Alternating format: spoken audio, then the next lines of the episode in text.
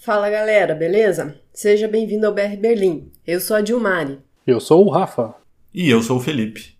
E juntos apresentamos este podcast. Vamos ao episódio de hoje.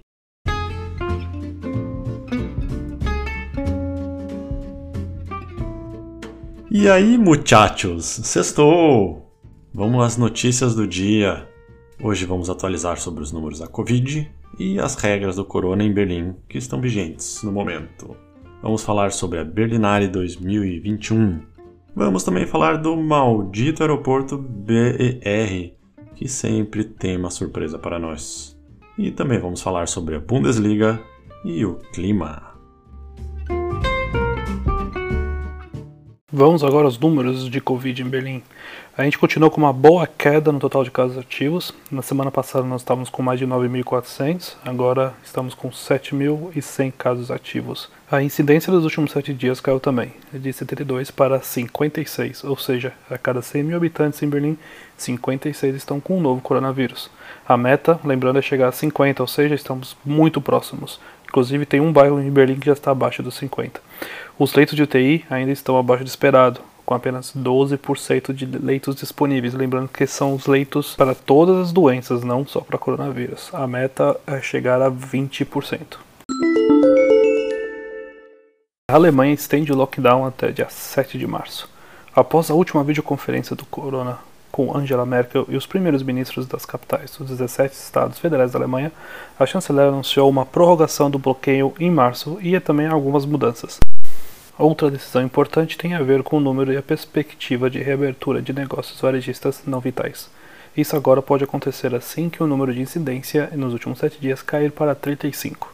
O número de incidência mostra quantas pessoas foram infectadas com coronavírus por 100 mil habitantes em uma semana. Desde o início da segunda onda, o objetivo oficial da Alemanha era descer para abaixo de 50 e mantê-la até lá. Nessa fase, o número de incidência do país é em 68, em Berlim já está em 56. Por razões práticas, cabeleireiros e barbeiros podem reabrir a partir do dia 1 de março. Negócios semelhantes como salões de beleza ou salões de manicure precisam permanecer fechados por enquanto.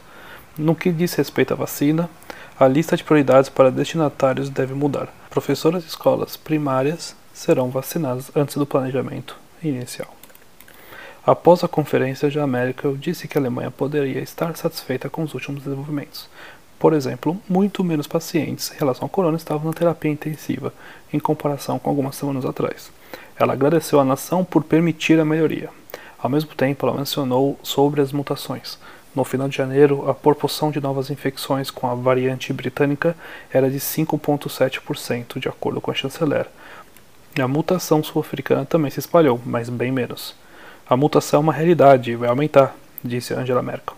A terceira onda estava crescendo e ela só poderia ser combatida com eficácia se os números diminuíssem primeiro.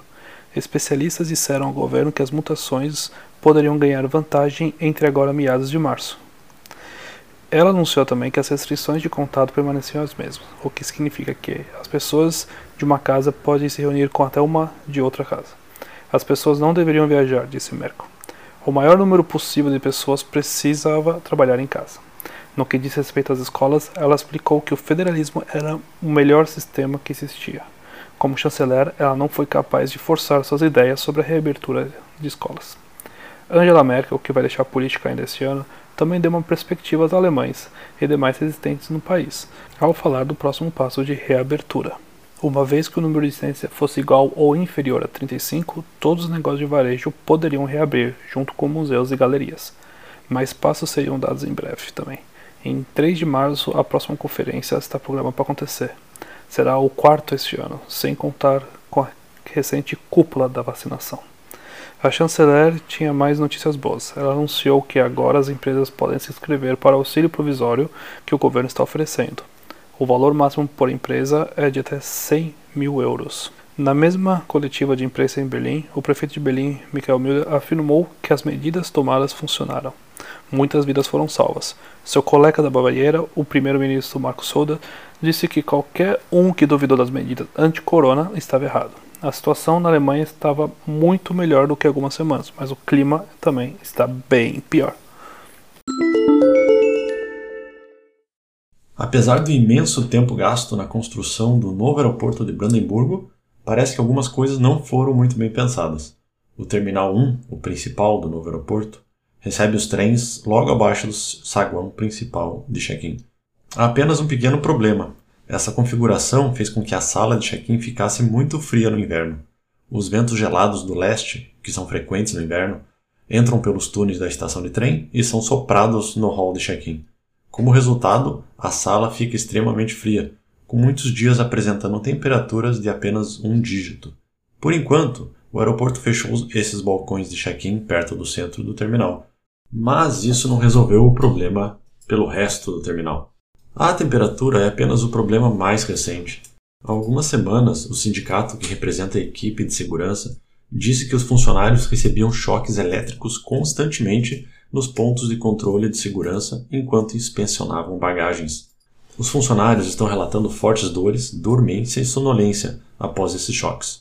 11 incidentes diferentes aconteceram apenas no dia 6 de janeiro, com quatro funcionários precisando de ajuda do pessoal de emergência. Um único funcionário chegou a ser atingido quatro vezes no mesmo dia. Várias vezes, os feridos tiveram que ser transportados de ambulância para hospitais próximos. Os médicos determinaram que algumas das vítimas ficaram impossibilitadas de trabalhar devido aos choques elétricos e as dispensaram do trabalho. E aí, esse aeroporto está amaldiçoado ou não? E agora o futebol.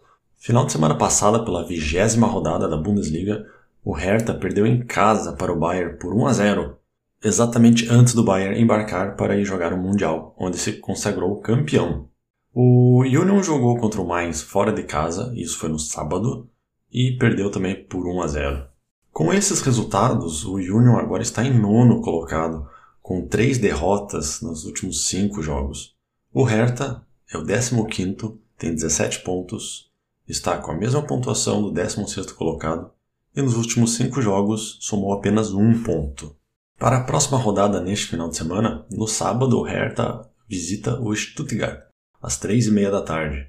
E o Union vai receber o Schalke, lanterninha da Bundesliga, às 6 e meia da tarde, também no sábado. Então é a chance do Union conseguir recuperar alguns pontos. Já para o Hertha vai ser um jogo um pouco difícil já que não tem apresentado bons resultados nas últimas partidas. Na última quinta-feira, em uma coletiva de imprensa online, foram divulgados os 15 filmes que concorrerão ao Urso de Ouro, prêmio dado ao melhor filme do Festival de Cinema de Berlim. Quatro alemães são destaques no evento. Daniel Brühl, astro do filme Adeus Lenin, concorre esse ano como diretor de Next Door, um filme sobre o bairro de Prenzlauer Berg, onde Brühl atualmente reside. Maria Schrader também é outra alemã que concorre ao prêmio e, e é conhecida pela direção da minissérie Nada Ortodoxa, da Netflix. Dominique Graf também fez uma adaptação do romance clássico de 1931. Um filme se chama Fabian e ele conta a história que se passa em Berlim antes dos nazistas chegarem ao poder. E a quarta e última representante alemã concorrente ao Urso de Ouro é Maria Speth, com o longa Mr. Bachmann and His Class, que a diretora filmou em uma escola em Hesse. Devido à pandemia, o festival esse ano foi dividido em dois eventos e o primeiro dele ocorrerá de 1 a 5 de março. Será uma exibição online restrita a pessoas diretamente ligadas à indústria cinematográfica.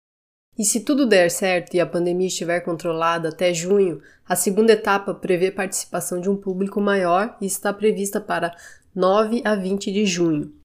Outro destaque para a edição de 2021 do Festival de Berlim é o documentário Tina, que conta a história da cantora Tina Turner e também da comédia estrelada por Michelle Pfeiffer, chamada French Exit.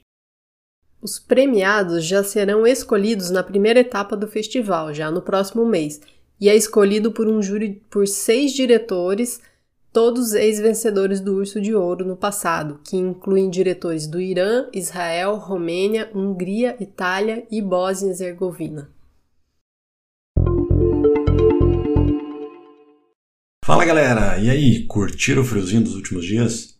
Pois é, vai continuar assim por muito tempo ainda, hein? É, hoje a máxima prevista é de menos 2, a mínima é de menos 14. Porém, durante o dia o sol deve aparecer. E para a próxima semana teremos temperaturas negativas por todos os dias. Não vamos passar acima de zero.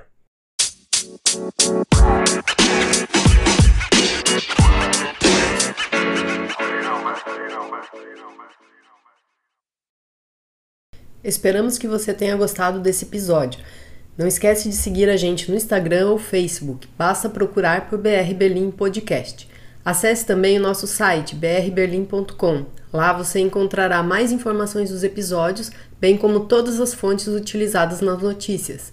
Se você quiser entrar em contato com a gente com sugestão de pauta, reclamação, elogio, basta enviar um e-mail para podcast@brberlim.com ou enviar uma mensagem nas redes sociais.